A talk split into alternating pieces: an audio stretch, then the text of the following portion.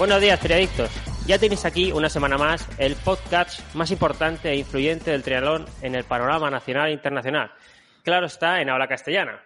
Como siempre, he comandado este episodio 160 por Sebas Abril y un servidor, Eruguela, que pasa a saludar a su compañero Sebas, que siempre sonríe en esta introducción, pensando, vaya, ya, ya, ha vuelto a decir lo que no me gusta, pero me encanta porque así le molesta un poquito y, bueno, da, vida siempre a, a los episodios par. Sí, sí, sí, sí. Oye, vamos a una cosa. Eh, cuando diga buenos días, triadictos, eh, intenta que sea más flojo porque luego tú no te das cuenta, pero cuando estoy editándolo, ahí pica un subidón que, se distorsiona y toda la. lo, hago muy emocionado, joder. Es que no. Sí, sí.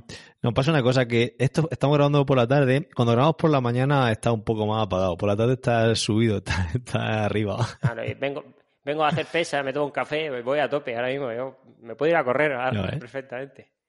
Joder, qué bien. Pues nada, tío, bien, la cosa bien. Pues por aquí estamos, por, por Caravaca de la Cruz y poca, poca novedad en, el camino, ¿sabes? En el camino. el lunes empezamos la escuela deportiva, según, según me han dicho, y, nada, bueno, esto sale mañana. Espero que mañana ya haya dicho algo el ayuntamiento, porque si no, estoy dando aquí, estoy haciendo un pedazo de spoiler aquí que te cagas. Pues nada, es lo que hay, no pasa nada. Eh, estamos para equivocarnos, no te preocupes. Pues sí, pues sí. Bueno, ¿qué? Eh, ¿Qué dices? ¿Cómo la cosa? Nada, poca cosa más. Si quieres te cuento, te cuento los que nos trae Adidas y empezamos con el tema candente. Venga, perfecto, pues te dejo, te dejo la palabra. Para enfrentarnos a este 2021 vamos a necesitar la máxima energía posible y los corredores sabemos que no hay nada más que salir, hacer kilómetros, recargar pila, motivarnos y sobre todo despejar la mente. Las nuevas Adidas Ultra Boss 21 llegan a tope de energía incorporando un 6% más de Boss que las Ultra Boss 20. Con este extra de Boss se consigue no solo un mayor retorno de energía, sino también todavía más confort y mejora el apoyo. Ya sabéis que estas zapatillas son las estrellas para los rodadores, para meter kilómetros y kilómetros con total comodidad, y por ello han añadido un sistema de torsión Adidas LED para hacerlas más estable y reactiva. Además, podemos ver ese diseño del talón con una gran curva que ayuda a la transición del pie y permite ese gran retorno de energía que da el post. Las Adidas Ultra Boss 21 mantienen el upper creado con materiales reciclados a partir de plásticos del océano y del Primec Knit Plus, que es un tejido que se adapta muy bien a las formas de nuestro pie y lo sujeta. Para terminar, las Ultra Boss 21 están ya a la venta y las puedes encontrar en la web de Adidas. Te dejamos los enlaces en las notas del episodio. Muy bien, pues nada, pues hecha la cuña de rigor, eh, vamos con, con, el tema candente. ¿Qué, ¿Qué, me trae hoy? Porque creo que estado por ahí ficoneando un poco antes del episodio. Yo no he visto nada de tema candente. Pues comenta, coméntanos tú. Eh, ya sabes que cuando no hay tema candente, a mí me gusta buscar las cosquillas de Seba, entonces le pregunto algo que, que es candente en el, en el mundo del triatleta. Y entonces, bueno, he descubierto, bueno, he descubierto, no, he encontrado eh, ese tema que todo el mundo empieza a pensar, porque claro, al final entrenamos a muchos triatletas y a mí me suelen preguntar, oye, ¿qué hago? ¿Por qué? Yo es que tal. Y entonces ahí va la pregunta, Sebas. ¿Federarse en triatlón, sí o no? Federarse, eh, entiendo, este año, ¿no? Sí, claro, 2021, joder, claro, claro. Yo, yo mira, mm, te voy a decir, te voy a contestar con una frase y luego si quieres la matizamos. Llevo federándome sin solución de continuidad, compito o no, desde el año 2004. Entonces estás como yo. que aunque yo siempre me federo, siempre, siempre, yo también. Yo también. Eh, eh, no entiendo una temporada sin federarme en triatlón. No sé, es como, como, no sé, si hago dos triatlones, pues dos triatlones. Si este año no hago nada, pues estoy federado, ¿sabes? Es que me siento, no sé, eh, yo entiendo a la gente, ¿vale? mucha gente en 2020 no ha hecho nada. ¿Vale? ¿Por qué? Porque tenían preparado algo para mayo, sobre todo en media larga distancia, pum, eh, sobre todo los que van a, a Ironman sobre todo, y pum, se, se le cortó todo, han pasado meses, no sabían si ir, si no, no sé qué, no sale, sí, al final, entre una cosa y otra, ha pasado todo 2020 y no han tocado agua, no han tocado bici, no han tocado carrera en competición pues claro, eh, empiezan en 2021, empiezan a dudar, joder, ¿para qué el Iron Man de no sé qué, no sé si saldrá? Eh, yo siempre les digo que el año pasado salieron un montón de media distancia. Muchos, No, y, muchos y que mucha, y que mucha gente que compite en media distancia y larga luego ni se federan con no tienen licencia federativa mucha gente Claro, de es esa ¿eh? no, no es necesario, porque al final vas a pagar un poco más de esto el día de la prueba y, y San Blas. A ver, yo tengo una, yo, yo tengo claro, nosotros en el grupo de WhatsApp de, mm, de- del club hubo un poco de debate, que si es que la federación este año sin pruebas tenía que pagar eh, la mitad de la licencia o tenía que reducir las licencias, que si patatín, que si patatán. En fin, yo no tampoco entré mucho en el tema de ese debate, simplemente pienso que la federación haya competiciones o no, incluso si no hay competiciones, eh, eh, tiene menos ingresos porque por cada competición creo que la, bueno, creo esto estoy cuñadeando un poco, pero casi aseguraría que de cada competición en la federación pues se lleva un, un pequeño canon, eh, aparte de lo que le pagan los jueces, se lleva un, pequeño canon federativo por la, por la prueba, creo, ¿vale? Esto lo, lo, lo entrecomillo sin mucho conocimiento de causa, pero creo que es así. Entonces, mm, encima, encima de todo, tiene menos ingresos y yo creo que, no sé, creo que un, un buen, es un, un buen gesto el federarse simplemente por, por, por asegurar la continuidad de la federación, de la gente que está trabajando en la federación, eh, los administrativos y toda la gente que está ahí. También para el tema del apoyo a los deportistas, a las escuelas, a los deportistas de alto rendimiento que les da, que los ayuda, porque al final la federación en sí no tiene ánimo de lucro, tiene ánimo de lucro en el sentido de que tiene que mantener ahí una serie de personas trabajando, una serie de ayudas a deportistas, a clubes, a, escuelas de, a escuelas eh, de menores, ¿no? A, a menores. Sí, y sí, sí. no sé, tío, eh, porque se vaya vaca flaca ahora, no voy a pagar los, no sé cuánto vale la licencia siquiera, son 65 euros son la licencia o 70, no sé. Se- 75. 75, ¿no? Vale, vale. Pues los 75 Sí. euros que se pagan una vez al año y, y ya está. Pues bueno, tío, yo, lo, yo me, la, me federé, me voy a federar como técnico también, que eso no lo he hecho todavía, pero lo voy a hacer. Y ya está, tío, y a seguir apoyando al deporte que tanto nos gusta. No, no, no voy haciendo cuentas de si hago dos triatlones me sale más rentable estar federado, claro. no estar fe- no lo sé, no la hago y simplemente me federo porque es que no concibo, como tú dices, un año sin, sin federarme. Otra cosa es que esté pues, alejado del mundo del triatlón, que no compita ni entrene y que me esté dedicando ya ahora al parchí. No sé, pues entonces, pues vale, pues, bueno, me federo, pero si estoy involucrado, tío, me, federo sí o sí. Yo comparto 100% lo que dices. Eh, vamos, yo también me federo como entrenador, así como técnico, todos los años, aparte porque así eh, creo que sube mm, el- el- lo que le dan a los clubes luego por tener licencia, ¿no? Si tienen licencia de entrenador y demás. Y, y me parece, vamos, es que no concibo, un año te lo he dicho, no concibo siempre y cuando entrene y tenga vistas de poder hacer algo, no federarme. Y aparte que, eh, bueno, hay un vídeo que ha subido la Trimurcia, eh, no solo Sí. es federarse, es tener un seguro, protección, hay un- responsabilidad civil también, o sea, es que dentro de ese seguro, de esa licencia, van unas cosas que si no lo tienes, no- si no te la sacas, nunca lo vas a tener. Entonces, no sé, yo, por ese lado, a lo mejor nunca lo vas a utilizar, pero el día que lo vayas a utilizar, si lo tienes, eh, no lo echas en falta, ¿vale? No sé, es como, no sé, pagar un seguro privado y nunca vas, pero el día que vas, ya sabes que vas a entrar rápido a que te mire el médico. Esto es así.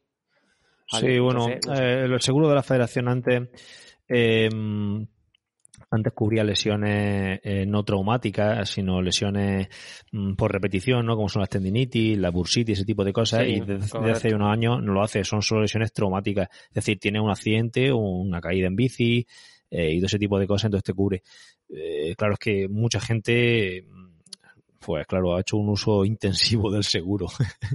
¿Sabes? Claro, Entonces, ya, claro, pues sí. yo mismo recuerdo que hace muchos años la- yo tuve una, una tendinitis en el, en el en el Aquiles creo que fue, o una bursitis arriba, eh, no recuerdo, en el, en el trocante el mayor, es que no, no sé qué lesión fue, y estuve yendo a Lorca, a Doctor Morilla y a Lorca que iban muchos federados, entonces pues, pues bueno, pues al final eh, de, de esa, de esa ayudas que la federación, de esa ayuda, de esa- nos aprovechamos, ¿no? De, esa licencia, pero eso ya no está, eso ya no está porque mucha gente pues, hizo un uso muy intensivo, muy intensivo de, eso, pero bueno, es lo que hay. Vale, pues mira, para cerrar el tema, si quieres, mira, eh, el mundo está hecho para quejarse. Yo, todo el mundo se queja de que tal, es que no sé cuántos. Eh, nadie sabe, y donde me incluyo, donde te incluyo, cómo se maneja una federación, cómo eh, vive una federación. Entonces, eh, todo el mundo se queja, pero luego para ir a votar a, a, la feder- a los que no están en la asamblea, lo que tal, no va ni Dios. Vale, entonces, No, claro. no. tú, esto es como cuando como el gobierno, tú no votas, macho, pues no te quejes, ¿sabes lo que te quiero decir? Si hubieras votado y no ha salido lo que tú has dicho, te puedes decir, es que yo dije que tenía que salir Seba y no ha salido Seba, ha salido Pepito, Pepito Lidio, pues no sé cuántos. Pero, tío, te quejas. Esto es una mierda, no sé qué. Y luego, cuando tienes que, dar tu, voz y tu voto, no vas porque dices, eh, ¿qué paso? De, paso. Pues entonces, tío, entonces... Mm, yo, yo, cuando me dicen eso, eh, cualquier deportista me dice eso, le digo, a ir a votar. Y a mí no me coman la cabeza. Entonces, y ya finiquito porque totalmente, que ya y, mm, Hoy, eh, precisamente... Sí, sí, perdona, perdona. Ah, vale. Dime, dime. Hostia, el Skype va fatal, ¿eh? eh te escucho con retardo. Em, no, que quería simplemente puntualizar que hoy, por ejemplo, estaba viendo el, no sé si era la primera o segunda etapa del, del Tour de la Provenza y mm, y porque es que hay ciclismo más allá del Tour de Francia, ¿sabes? Eh, lo digo para la gente que, que se lo ve el Tour de Francia.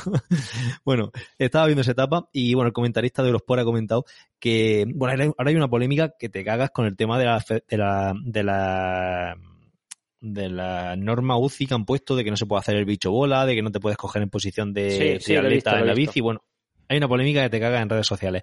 Y bueno, ahora ha salido Mateo Trentin en una entrevista que dio a no sé qué medio. Mateo Trentin es un corredor italiano con bastante peso en el, en el, en el pelotón, que además está de representante, eh, no sé cómo se llama, pero bueno, de representante de los corredores, ¿no? Eh, con la UCI y tal, para luchar por los derechos de los corredores y ese tipo de cosas.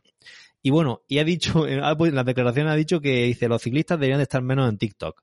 Eh, porque eh, todas estas normas, todas estas normas que están todos criticando ahora a diestro y siniestro por redes sociales son normas que, vale, que a lo mejor son criticables, pero hay un montón de normas además adicionales por, por la lucha por la seguridad y por la lucha de, por, por la seguridad de los ciclistas, ese tipo de cosas. Y también se ve que esas normas, pues, todas esas normas les llegaron a 800 ciclistas, decía Mateo Trentin, y solo abrieron, creo que fueron 16 o 17 el correo. de, los, de los 800 ciclistas.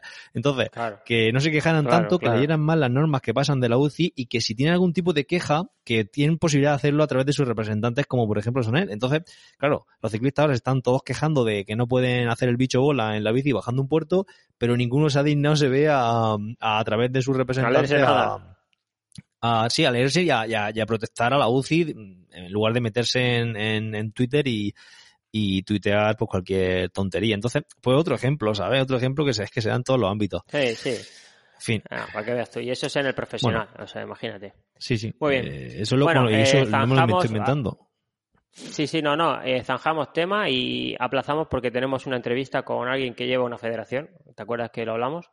Y nos va a enseñar cómo se lleva una federación, cómo se gana dinero, por qué lo de las licencias, etcétera, que ah, mucha gente no tiene ni puñetera idea y, y bueno, y siempre es bueno aprender, ¿vale? Perfecto, tío. Pues si te parece, dejamos la entrevista, que pues. además es larga. Este episodio, eh, avisamos a la gente que va a ser un episodio largo. La entrevista es densa. Es una entrevista, yo diría que casi más para entrenadores que para deportistas. Pero mm, ha estado muy chula, a mí me ha gustado muchísimo. Eh, y nada, y Mario Cañizares nos da una masterclass de, de cómo usar, cómo usar las palas estas de natación, ¿verdad? Correcto, correcto. Nos hemos quedado esta mañana, que lo hemos grabado esta mañana, locos los dos a preguntas ahí, venga, ahí hay otra, hay otra, venga. Muy bien, venga, pues dejamos la entrevista, va.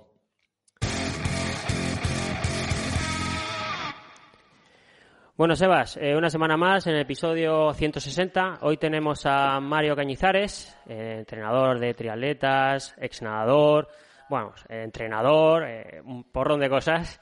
Y venimos a hablar aquí un poquito ahora de, natación, de, de, las palas esas que sabe llevarlas él y trabajarlas y bueno, eh, Mario, siempre antes de iniciar el episodio, mm, bueno, eh, nos gusta que, el invitado se presente, nos diga quién es, quién es Mario Cañizares y, un poquito ponga a los espectadores o los, los que nos escuchan en la línea de salida. Bueno, pues eh, hola a todos, muchas gracias Edu por la presentación, muchas gracias Sebas por, por tener el, haber tenido el detalle de, de, invitarme y yo muy agradecido de estar aquí con vosotros y de poder compartir un ratito con todos vosotros y con todos los oyentes. Eh, bueno, me llamo Mario, em, vengo toda mi vida prácticamente del mundillo de la natación, tanto como deportista como después pues eh, entrenador, estudioso también, una persona que me considero muy curioso del mundo del entrenamiento y de la natación. Y mm, en cuanto a especialidades, pues probablemente el, mundillo del entrenamiento de resistencia, algo de también de biomecánica de natación y sobre todo de la técnica de natación en sí. Entonces, pues eh, creo que he podido pasar a lo mejor un poco por todos los niveles diferentes de práctica deportiva, tanto personalmente eh, como deportista como entrenador. Entonces, bueno, pues he podido analizar a nadadores afortunadamente de, muchísimo nivel, como también pues nadadores que prácticamente y, triatletas que estaban empezando. Eh, te llevas tus sorpresas, obviamente, porque cuando crees que lo sabe, que sabes mucho de un tema, de repente te llega otro perfil que directamente te vapulea y que te cambia todas las creencias que tienes, pero a la vez yo creo que te hace aprender mucho. Y cuando sabes qué crees, pues te salen gadgets de este tipo que en algunas cosas te reafirman, pero en otras te cambian el concepto por completo, ¿no? Así que un poco sería ese el punto en el que estamos y contextualizando con el objetivo de la charla de hoy. Sí, sí, porque eh, hoy día, eh, bueno, tú terminas tu, terminas la, carrera o la formación que hayas hecho y dices, bueno, ya está, te remangas, venga al mercado laboral. entonces empiezan empiezan a salirte, empiezan a salirte cacharros de estos que a todos los que nos gusta el cacharreo, pues nos ponen locos. Y, y, y, te, y, te, y bueno, yo es que en ocasiones me, me, me, considero un auténtico inútil con todas estas cosas, porque son cosas que vienen nuevas que no has visto nunca cómo funcionan y dices tú, ¿y ahora qué? ¿Ahora cómo cojo esto? Y un poco, bueno, un poco la, el objetivo de esta charla es esto, que nos, que nos presente este, este material, que nos diga un poco en qué consiste, cuánto cuesta, dónde puede encontrarlo la gente y, y bueno, y ver para qué tipo de público podría ser interesante. Así que pues esa es la, la siguiente pregunta.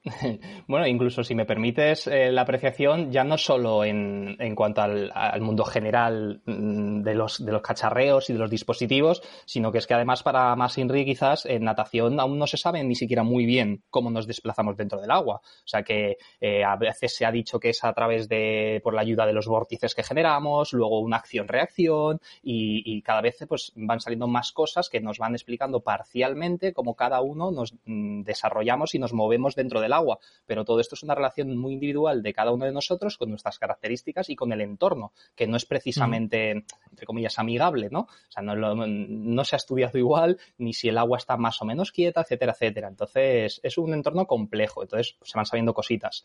Estas palas, eh, evidentemente, nos ayudan a, conocer un poco más o a liarnos un poco más, ¿no? En cuanto a, información que tenemos. Em, han variado más o menos de precio desde que salió. Yo les tengo echados el ojo desde quizás ahora un par de años, puede, y las tengo desde pues un año prácticamente, yo creo, desde marzo, del marzo abril del año pasado, muy buena época para ponerse a comprar cosas con la que está cayendo. Y, tiempo, tiempo por lo menos había de, tiempo, cacharrear, Pero para, probarlo en la bañera de mi casa. Claro, claro, eso es verdad también. Muchos no se han aprovechar. Y, estas palas están alrededor de unos 800, 800 euros, es el dispositivo. Te viene un kit que serían las dos palas con sus respectivas gomas, con algunas, algunos recambios, eh, con la base de carga que es por contacto, como los móviles estos nuevos que los pones encima de, de un cargador que va sin cables y, se cargan automáticamente por contacto. Y luego lo que sí es importante saber, ya no es solo el precio que puedan tener, sino que para poder hacer uso del software y para poder eh, visualizar lo que está ocurriendo, eh, tú necesitas tener una licencia activa. Entonces aquí, bueno, yo inicialmente los primeros test que hice aproveché el periodo de trial que hay de 15 días y, la primera vez que pude viajar, que por cierto, yo creo que fue en agosto o algo así. O sea, las compré en marzo, abril, pero eh, me puse, pude empezar a probarlas en, en julio, agosto, pues utilicé ese trial de 15 días para analizar el máximo número de nadadores posibles. No es lo ideal, porque primero luego tienes que ir que andar mm, estableciendo, pues a el de esta hora es este nadador, la toma 1, el de esta hora es este nadador, la toma 2, y que luego pues que la persona se tiene que conectar, eh, porque luego sí que puedes ver tus resultados eh, infinitamente las veces que quieras a través de, eh, digamos, de tu perfil. Entonces, lo que quería decir con esto es que al final lo interesante es crear un perfil para cada análisis y cada nadador. Y es decir, no solo tienes el coste del dispositivo, sino que, por ejemplo, eh, para mi caso, que yo puedo ser a día de hoy casi un perfil entrenador personal, eh, tienes un coste de entre 6 y 10 euros por mm, licencia de usuario y día. Entonces hay que sumarle cada vez que quieras utilizar con un usuario un día diferente, pues un promedio de unos 8 euros por uso. No es un material barato, desde luego. O, eh, sea, a ver, a ver, a ver, que, que no me ha quedado muy claro. O sea que La licencia no es que tú pagues una suscripción mensual y tirando millas, sino que en función del número de usuarios que tengas, eh, te costará más o te costará menos. Para mi perfil sí, es decir, porque eh, esto se puede utilizar también, pero entiendo que entra dentro de, una, dentro de una negociación o dentro de un pack más completo, tú puedes pagar por club. Entonces, dentro de ese club entiendo que habrá, como no es mi caso, en realidad ni me he preocupado mucho, porque el caso más fácil. Al final yo voy analizando diferentes triatletas y diferentes nadadores en diferentes puntos de España. Entonces, pues para una persona saco una licencia de un día. Entonces no puedo sacar una licencia de un club, porque no tengo un club donde todos mis deportistas estén a diario, ¿vale? Que sería una licencia diferente, evidentemente más cara. Entonces, en mi caso son licencias de Y cada vez que le haces un análisis, tienes que volver a pagar ese dinero, o ya con el abierto la licencia de ese deportista no tienes que pagar nada para cada deportista y día tienes que hacer una licencia de día. Ah, correcto. Lo que pasa es que luego ese análisis se puede visualizar y se puede consultar y se puede utilizar de manera indefinida. O sea, todas las veces que se necesiten. Lo que pasa es que obviamente al final eh, yo esto no lo utilizo en entrenamientos más normales. al final lo utilizamos para una sesión de biomecánica que eh, pues ya va repercutido en el precio o va integrado en el precio o para una sesión de técnica lo suficientemente larga que merezca la pena. Esto no es para ponerte a hacer punto muerto de crawl ni para ponerte a hacer una sesión de desarrollo de, pies, ni etcétera, etcétera. Esto es para una sesión de valoración. Entonces, en una sesión de valoración lo utilizo de esa manera. Y un deportista, por ejemplo, esto ya, bueno, ya por rizar el rizo, porque tampoco vamos a centrar la charla en, lo que es el precio de todo esto, pero eh, ya por curiosidad, si por ejemplo un deportista la, quiere comprar y mm. hacer un uso como hacer el potenciómetro de bici, en ese caso eh, mm, tendría, supongo que habrá una suscripción mensual para ese deportista. Sí, exacto, hay, suscripciones mensuales. Ah, o sea, tú puedes tener eh, incluso varias vías, tú puedes tener una suscripción mensual de un deportista con el que estés todos los días y puedes tener una licencia de día para aquellos deportistas que veas una vez ah, al año, ¿vale? Eh, porque si no te puedes volver loco. Entonces, yo incluso me lo llegué a plantear para mí mismo, si esto se seguía muchísimo tiempo así de no poder analizar a gente, digo, bueno, pues me cojo una licencia mensual y me voy todos los días a la piscina y me hago mis propios análisis a mí mismo. Eh, es algo complicado porque, claro, tienes que estar manipulando el teléfono a la vez. Entonces, o, me llevaba una persona para hacer todo esto o, iba a ser más complicado. Pero sí que es verdad que como, bueno, poco a poco se ha ido pudiendo movernos, se ha podido mover un poco la gente y tal, pues sí que he podido sacar algunos resultados. Actualmente, pues llevaré unos, unas 60 sesiones más o menos en este tiempo. Está bien, pero honestamente, y ya que sirva para el resto de la, de la charla, eh, creo que estoy empezando a rascar la superficie de lo que, de lo que te aporta esto, ¿eh? No, vale, vale. Claro. claro, No mucho más. si tú estás rascando la superficie, el resto estamos, estamos por ahí hundidos en el fango, vamos. En el 220, abajo del todo. Sí. Esto, es bonito también porque aprendemos todos y la verdad es que aporta muchísimas cosas realmente interesantes y las iremos viendo en las charlas. Incluso yo me presto, eh, si queréis, a que si esto después lo, ponéis en algún recurso más visual, página web o lo que sea, pues podemos compartir algunas cosas interesantes o algunos errores comunes que se visualicen muy bien, etcétera, etcétera. Vale, perfecto. Bueno, muy bien, Mario. Eh, hablando de este dispositivo, eh, háblanos eh, qué, mide realmente. La velocidad, la dirección, calcula potencia o, y qué rango de fiabilidad tiene, ¿no? Porque, bueno, los medidores de potencia de ciclismo, eh, algunos que dicen que más o menos un 2% de fiabilidad, o sea, de rango de errores, etcétera. ¿Estas palas qué nos dan? Vale, yo primero de todo deciros que en esto, eh, utilizando el recurso fácil, yo me he tirado a la piscina directamente. Es decir, llevo muchísimo tiempo con ganas de echarle el guante, mucho, mucho tiempo, porque me parecía un recurso espectacular que puede dar, eh, puede aportar muchas cosas, como mínimo de estudio.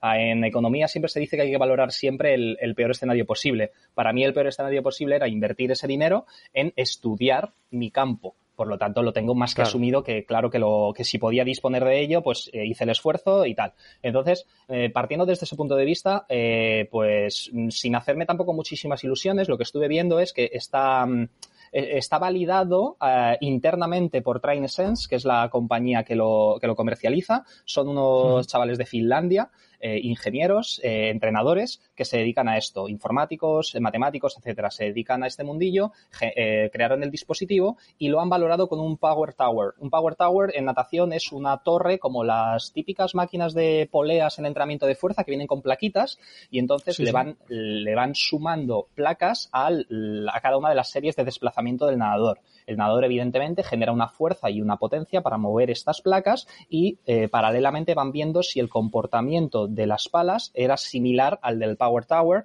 y si te crees lo que dicen, porque esto evidentemente pues luego mm, requerirá de, una, de un mayor grado de, de movimiento más científico, ¿no? de que se publiquen más sitios, pues ellos encontraron una correlación bastante positiva entre los registros del Power Tower y, y los registros que tenían de, de, sus palas. Evidentemente, pues al final van con un algoritmo que eh, conlleva un movimiento determinado de las palas y han visto que en al menos tres estilos la braza tiene más problemas, pero en crawl, mariposa y en espalda se relaciona muy bien el tipo de movimiento con los datos que dan las palas de cada una de las manos, ¿vale? Los datos que dan cada una de las manos. Yendo un poco más al grano, en qué es lo que mide concretamente, las palas al final lo que miden son fuerzas y velocidades de las manos, es decir, cuánta fuerza estoy aplicando con cada una de, de las palmas de las manos y a qué velocidad lo estoy haciendo. Y además me está mm, dividiendo tridimensionalmente la dirección de la fuerza aplicada decir, en los tres planos de movimiento, pues eh, cómo estoy traccionando hacia atrás, es decir, la fuerza horizontal, cómo estoy traccionando hacia abajo, la fuerza vertical, y cómo estoy traccionando hacia los lados, las fuerzas laterales. Son cosas que podemos ver con un videoanálisis o con un ojo experto desde fuera o desde dentro del agua, pero que hasta ahora no se podían medir de manera convencional. Entonces, a esto, como mínimo, le estamos sumando una información súper valiosa a estos aspectos cualitativos. Muy Claro, porque la, perdona, me habías preguntado fiabilidad. Bueno, desconozco la parte más intrínseca de los estudios que hayan hecho ellos. Yo te puedo contestar en cuanto a lo que eh, los resultados que he ido sacando eh, parecen por ahora, en todo lo que hemos ido sacando, que es muy coherente. Nadadores muy fuertes que evidentemente les ves que están aplicando mucha fuerza para desplazarse, se salen de las gráficas comparado con nadadores que se les observa mucha más fluidez. Y se puede llegar a ver por qué algunos nadadores se desplazan mucho más rápido que otros o cuáles les cuesta menos esfuerzo o al menos visualmente, etcétera. Entonces hay una coherencia y hay una, en cuanto se les plantean modificaciones de la técnica de nado o de las trayectorias, estas se corroboran con lo que se observa en la medición de datos. Por lo tanto, eh, la parte empírica que os puedo aportar es bastante positiva. Muy bien. Claro, porque claro, eh, bueno, cualquiera que haya nadado se da cuenta que la mano va, una, en ocasiones va con la palma de la mano mirando hacia, hacia la izquierda, otra vez hacia, hacia la derecha, otras veces va directamente hacia atrás y claro, todo esto al final es ponerle números no a esas oscilaciones de, de que se producen en la mano de, a lo largo de la abrazada, ¿no?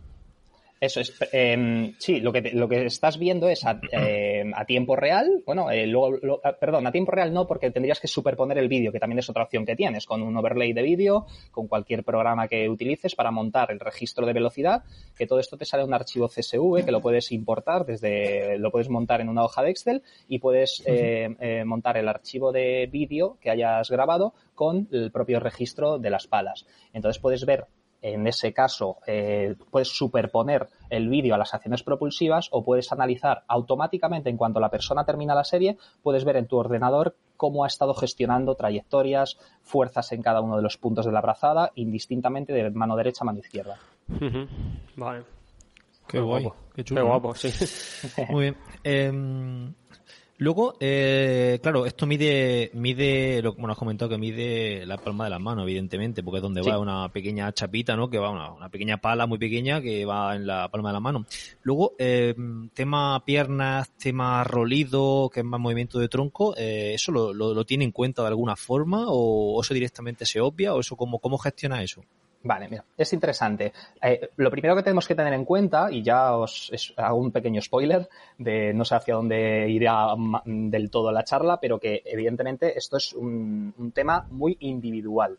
Es muy individual porque nosotros no somos una bici, que estamos en un terreno firme. Nosotros somos un cuerpo, cada uno tenemos el nuestro y estamos dentro del agua, que el agua tiene unas, unas características propias muy diferentes a los que hay en la Tierra y muy diferentes, al, por ejemplo, a la resistencia del aire. De hecho, es 800 veces más denso que el aire, pero también es mucho menos denso que la Tierra. Por lo tanto, nos frena mucho más que el aire, pero nos apoyamos mucho menos que la Tierra. O sea, no es precisamente un entorno favorable, vamos, para moverse. Como ya, exacto, como es ya lo para los peces, ¿no? Pero nosotros. Luego, además, tenemos que tener en cuenta que la posición del cuerpo afecta. Si yo voy mejor colocado, necesito menos niveles de fuerza. O sea, que no solo tengo que comparar cuánta fuerza hago antes, cuánta fuerza hago durante y cuánta fuerza hago después de una intervención técnica, sino que tengo que, que todo esto integrarlo en todo eh, como bien decís, también la acción de piernas, pero no solo la acción de piernas y del rolido, sino también el uso que yo hago de las salidas y los virajes, del nado subacuático, posición de cabeza y de cuerpo, eh, etcétera. Son muchísimas cosas, no solo eh, la fuerza de la mano. Como noticia positiva, vamos a ser honestos, hasta ahora no teníamos nada.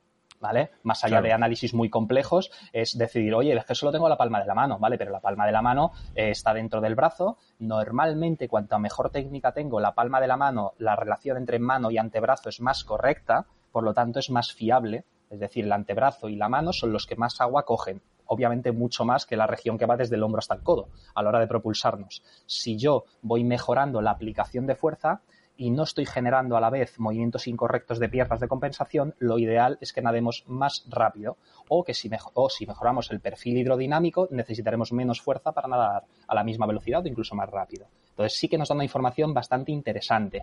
Eh, trayectorias, trayectorias ahora tanto en el plano, podemos ver hacia dónde se está moviendo la mano, cuánto se separa del cuerpo, cuánto se cruza por debajo, qué profundidad de mano coge y, luego qué fuerza está haciendo en cada uno de esos puntos. ¿vale? Ok.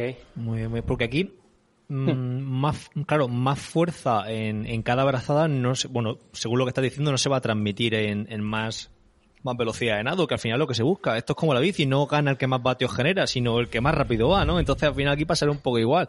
A lo mejor generas más fuerza, pero al hecho de generar más fuerza hace que esa posición hidrodinámica empeore y la estás liando parda, ¿no? Aquí es incluso mucho más exagerado que eso. Yo, si, ya que nos gusta, para hacerlo un poquito más fácil, a mí me gusta comparar, me ha gustado mucho el ejemplo que has puesto. Eh, ya no solo es como en la bici, que en la bici es muy obvio que normalmente una cantidad de fuerza, una potencia alta en bici me va a garantizar un rendimiento generalmente muy bueno. Evidentemente, no pedaleando de cualquier manera, necesito un coeficiente aerodinámico bastante bueno, ¿no?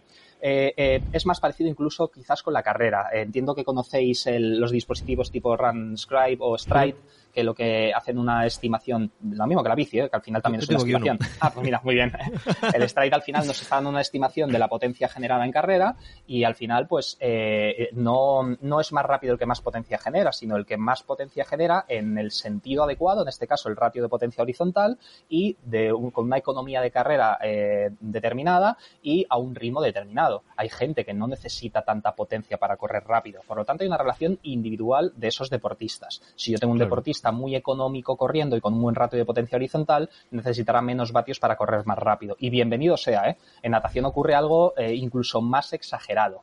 Entonces, eh, sí, es cierto que, al final em, para cada uno de los perfiles vamos a necesitar una fuerza determinada de cada uno de los brazos. Pero pasa una cosa también, ya incluso mucho antes de tener esto. Eh, no sé si venís del mundo de la natación o de la carrera, ciclismo o de ninguno y, realmente nosotros de ninguno, somos triatletas, por así decirlo, de, pura cepa, ¿no? venimos de ningún deporte. Eh, está muy bien, pero no sé si os habrá pasado, yo me he encontrado con muchísimos eh, triatletas que no vienen del mundo de la natación y que llevan muchísimo tiempo meses, años, acostumbrados a pelearse con el agua y a pelearse mm. con el agua haciendo muchísima fuerza para intentar avanzar y sufriendo en cada entrenamiento. Entonces, después de meses y años de entrenamiento, pues ven que su nivel no es del todo bueno y a lo mejor te plantean una sesión de técnica, una vía mecánica. Desde mucho antes de tener las palas, una de las cosas que habitualmente te decían era aquello de oye, pues no necesito hacer tanta fuerza. Es que, o sea, voy más rápido, pero noto que no hago fuerza. Y claro, te quedas, ¿y cuál es el problema? o sea, ¿cuál es el problema? Estás yendo más rápido, te cansas menos eh, y haces menos fuerza. Claro, están tan acostumbrados a tener que luchar contra el agua que en cuanto consiguen no luchar es como algo va mal. No, al contrario, algo va muy bien. Entonces, el primer paso casi siempre es la mejora del perfil hidrodinámico. ¿Quién se tiene que preocupar de, la, de cuánta fuerza aplica? Cuanto más nivel tienes. Está claro que cuanto más nivel tienes en nadadores de muy alto nivel, eh, ya sí que es importante eh, la cantidad de fuerza que aplicas en sentido adecuado para moverte más rápido. Ahí ya no va el escóndete un poquito más o ponte más horizontal, ya van muy horizontales, ya van prácticamente. claro, claro, es que si técnicamente ya eres perfecto casi, eh, ahí sí que entra la fuerza. Digamos que sería lo último. A mí me gusta hablar primero de una mejora del perfil hidrodinámico, cuando ya tienes esa parte de resistencias restada, porque al final nadando en, dentro del agua siempre, siempre vamos a perder contra la resistencia. Cuanto más rápido voy, más resistencia me encuentro. Eso es algo que ocurre desde el peor hasta el mejor nadador. Entonces, ya que siempre me va a ir perjudicando cada vez más la resistencia, tengo que invertir en hidrodinámica. Cuando ya he conseguido eso, luego pasa a un segundo plano, o sea, empieza un segundo orden jerárquico la fuerza que yo aplico. Y en un último orden jerárquico, el ritmo al que aplico esas fuerzas con esa hidrodinámica correcta. Ok. Qué bueno. Entonces, realmente estos mm, para nadadores de muy, muy alto nivel son, serían los que más partido podrían sacarle a un, y sus entrenadores, ¿no?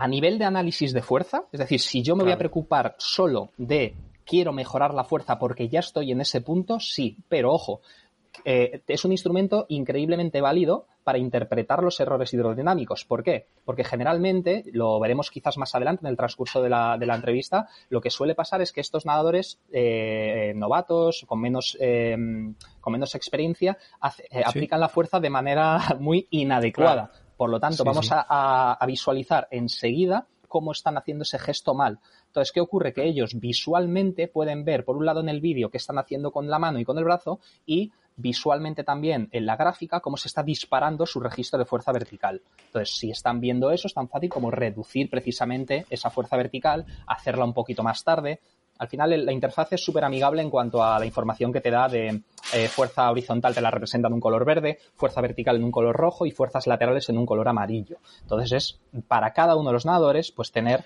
unos registros de fuerza más adecuados. Porque la fuerza vertical, bueno, nos estamos yendo de la escalera totalmente, pero bueno, es que se me ocurre pregunta y quiero, quiero hacértela. ¿eh?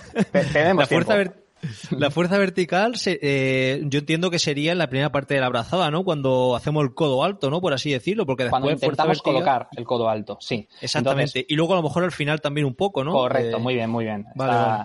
Entonces, ¿qué es lo que ocurre? Nosotros vamos a partir de una base. Necesitamos sí o sí algo de fuerza vertical, casi todos, porque no somos de corcho. todo el mundo en mayor o menor medida nos hundimos. Y la gente que viene de otros deportes que no sean natación, más. Entonces, necesitamos aplicar fuerza para no hundir y necesitamos aplicar fuerza para comenzar la brazada. Si nosotros empezamos la brazada a ciertos centímetros de la superficie o prácticamente en superficie o incluso un poco más abajo, hasta que coloco el mal llamado codo alto, porque yo prefiero hablar de antebrazo vertical, es decir, que mi antebrazo se coloque vertical. Cuando te monte un montón de episodios, ¿eh? Bueno, si queréis luego hablamos de otra cosa, otro día. Entonces, el codo alto, bueno, eh, al final lo que necesitamos es la mayor distancia posible que me permita mi movilidad, y esto da para otro episodio, la mayor distancia posible subacuática, llevar la mano y el antebrazo perpendiculares al plano del agua, es decir, verticales. Entonces, ¿Qué ocurre? Que dependerá de la movilidad que yo tenga de hombro al inicio de la brazada, pero hasta que coloco la mano y el antebrazo vertical, sí o sí hay un componente vertical de la fuerza. Claro. Entonces, lo interesante ahí es que sea el menor posible para que yo pueda hacer fuerza horizontal en una magnitud interesante también lo antes posible, pero que también me permita colocar el cuerpo sin generar desequilibrios, ¿vale? Y el final de la brazada, evidentemente, cuando termino, también tiene un componente vertical, pero recordad que ahí la mano ya gira para poder salir libremente, por lo tanto, desaparece, digamos, la fuerza vertical porque he quitado la palma de la mano. La palma de la mano, cuando la quito, no hace fuerza contra el dispositivo y por lo tanto no está registrando fuerza vertical. ¿Vale? Vale, vale, vale. Perfecto. Bueno, eh, Hablando de, esos, fallos que, te puedes encontrar eh, a nivel de nadadores y de triatletas amateur, ¿le podrías dar un, nos dar unos, unos ítems ¿no? de lo que te sueles encontrar cuando haces un estudio, un, una biomecánica de natación. Y bueno, ya has dado algún, algún punteo por ahí, pero ¿qué se ve reflejado aparte de lo que has dicho en las Smart Paddles? Vale, mira, este, eh, esta pregunta, me gusta bastante la pregunta porque al final es lo que mm, es lo que lo que quiere la gente, lo que busca la gente. Eh, mira, yo noto que no voy del todo bien en el agua, llevo mucho tiempo entrenando y esto no mejora. ¿Qué estoy haciendo mal y qué puedo hacer? O sea, al final llevamos no sé cuánto tiempo hablando, pero básicamente lo que busca alguien que piensa en entrenar y mejorar es eso. Entonces, em, ¿qué cosas se suelen ver? Pues sinceramente prácticamente las mismas a cuando no tenía lo de las palas. O sea, al final mm, veo gente que hace muchísima fuerza al principio de la brazada en unos ángulos que no tienen movilidad adecuada, que por cierto no lo hemos comentado, pero evidentemente comprometen mucho más la salud del hombro. Hay muchos nadadores con problemas de hombros, hay muchos triatletas con problemas de hombros, no sé cuántos de ellos se han valorado la movilidad, no sé cuántos de ellos hacen trabajo complementario y no sé cuántos de ellos tienen claro que no es lo más interesante hacer fuerza ahí y oye, no todo el mundo podemos tener el codo alto de Mireia Belmonte. Eh, de hecho, casi nadie puede tener el codo alto de Mireia Belmonte. Entonces, cada uno tenemos que ser conscientes de cuáles son nuestras limitaciones. Y muchísimos nadadores y sobre todo triatletas hacen mucha fuerza al principio de la brazada en, sentido vertical. ¿Vale? Entonces, eh, paralelamente también, también se hace mucha fuerza en ese inicio, no solo vertical, sino que, sino que no se mantiene durante el resto de la brazada. Si yo hago mucha fuerza al principio, pero luego disipo la fuerza y dejo de aplicar, pues no he conseguido acelerar el cuerpo hacia adelante. Y si lo pensamos un poco, mientras yo estoy terminando la brazada, el otro brazo que está haciendo, pues está entrando, está entrando y de nuevo está haciendo fuerza en sentido vertical. Así que es la pescadilla que se muerde la cola. Le estamos quitando protagonismo al brazo que debería ser protagonista, que es el que acaba la brazada. Tengo que hacer una buena fase de tirón y una buena fase de empuje para restarle protagonismo de fuerza vertical al brazo que está entrando. ¿Qué más cositas? Pues, por ejemplo, eh, nos focalizamos muchísimo en lo del codo alto. Entonces, ¿qué ocurre? Que para pasar por ese punto de manera eh, y no, lo no se va a conseguir integrado, hay mucha gente que busca como marcar la posición. Si yo marco la posición, he dejado de aplicar fuerza.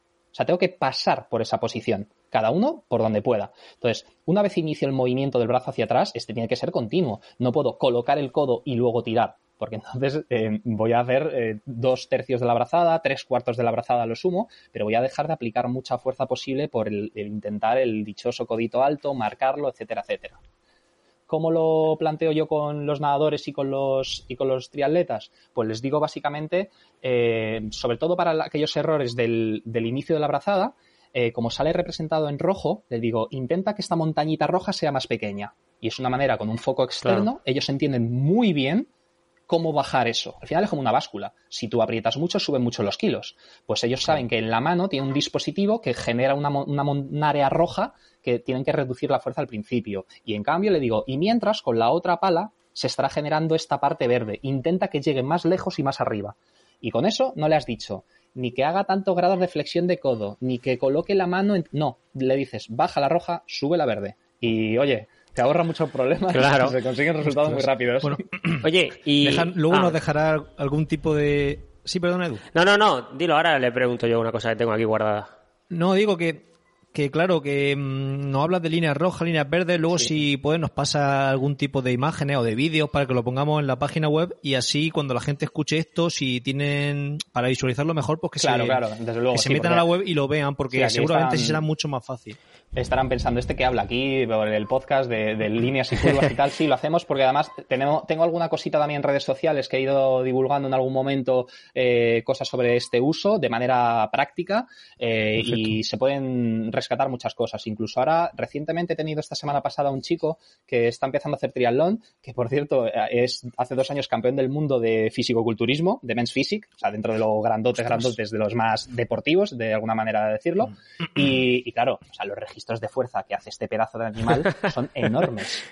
Y, oye, no nada mal, porque es un chico que al final es muy atleta, eh, pero eh, la fuerza que aplica es absolutamente descomunal para, para la velocidad a la que va, que no va mal, pero que se sale de lo que he visto hasta ahora. Entonces, bueno, me gusta mucho coger también esos extremos porque tengo el típico nadador o nadadora muy delgaditos que nadan muy bien, que apenas aplican fuerza y tienen resultados muy buenos y gente que los pobres pues tienen que, hacer muchísima fuerza y que entiendes por qué se cansan tanto. Es que es lógico.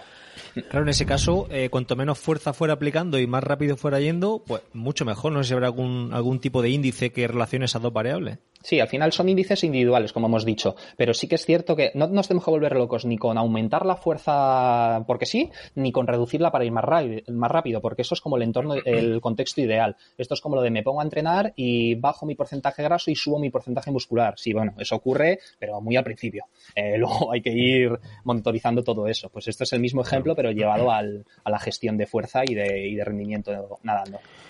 Eh, la pregunta que tengo aquí guardada, el, bueno, has hablado del, del agarre, ¿no? Al final, eh, que es un mero trámite, ¿no? O sea, hay que pasarlo. Lo has, claramente has dicho que hay que pasarlo. Cada uno lo pasa, uno más abierto, uno más cerrado, pero hay que pasarlo sin intentar dar eh, mucha fuerza, ¿no? Entonces, lo importante sería acelerar y eh, incrementar la fuerza en el tirón para acabar con muy buen empuje, ¿verdad? ¿O lo he entendido yo mal? En, un porcentaje muy alto de triatletas estaríamos, eh, aunque es una versión muy reducida y muy resumida, estaríamos en lo cierto, en un porcentaje muy alto. Pero cuidado, ¿eh? Porque, a ver, eh, evidentemente no todo el mundo, aunque esto es un podcast sobre triatlón, eh, no quiero reducir solo a eso. Es decir, hay, cuanto más nivel tienes, más importancia cobra también el agarre.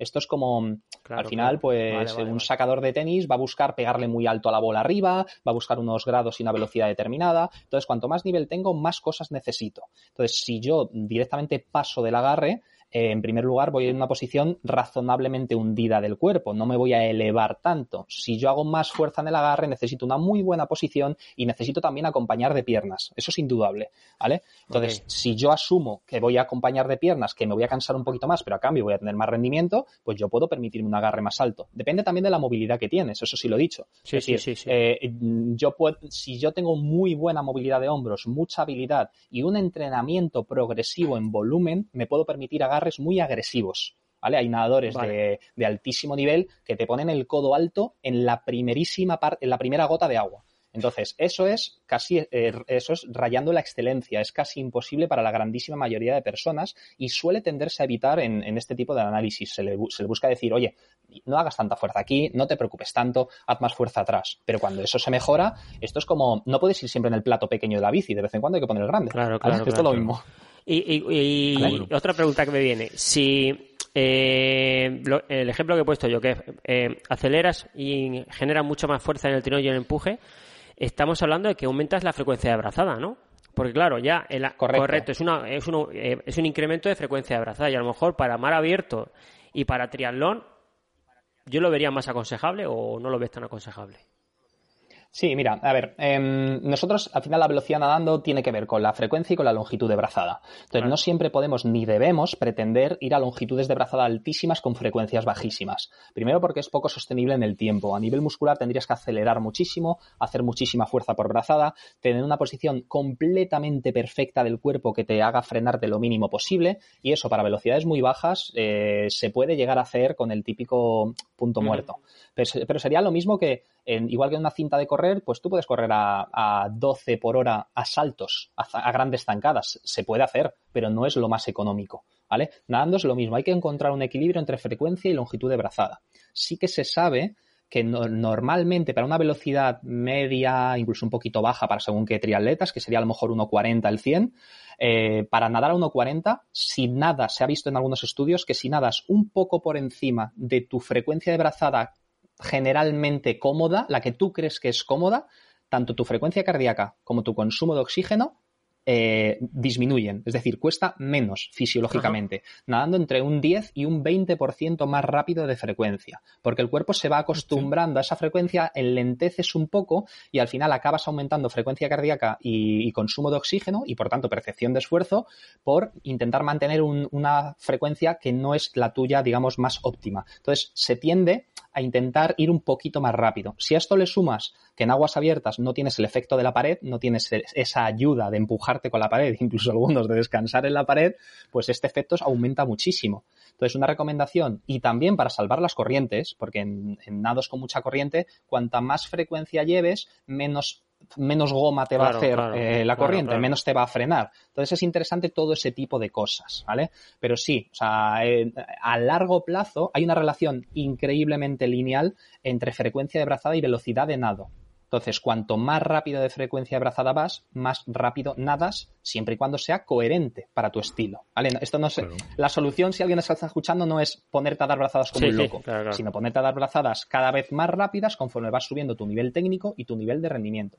No existen nadadores que naden cómodo a frecuencias muy bajas con velocidades muy altas. Es humanamente casi imposible. Y si lo hay, son eh, privilegiados con unos niveles de aceleración increíbles, que lo que habría que conseguir es eso y os animo a que lo intentéis, pero eh, ya os digo, es privilegiado. un Ian Thor de turno, ¿no? Claro, bueno, y Ian Thor lleva una frecuencia alta, pero nadadores tipo el chico Su Yang, el, el nadador este chino, eh, este sí que lleva una, lleva una longitud de brazada muy, muy grande, con una posición excepcional y con una aceleración absolutamente brutal. Me encantaría saber qué niveles de fuerza hace en esos rangos de, tirón-empuje, porque tienen que ser altísimos. ¿vale? También es cierto que cuando eh, se busca ya la victoria, automáticamente cambia la manera de nadar. ¿eh? Lo habréis visto cómo empieza a meter pies, cómo empieza a aumentar la frecuencia. para nadar verdaderamente rápido, él sabe que esa no es su manera más óptima. Él y cualquier nadador. Al final son, son gente muy hábil y muy inteligente motrizmente hablando.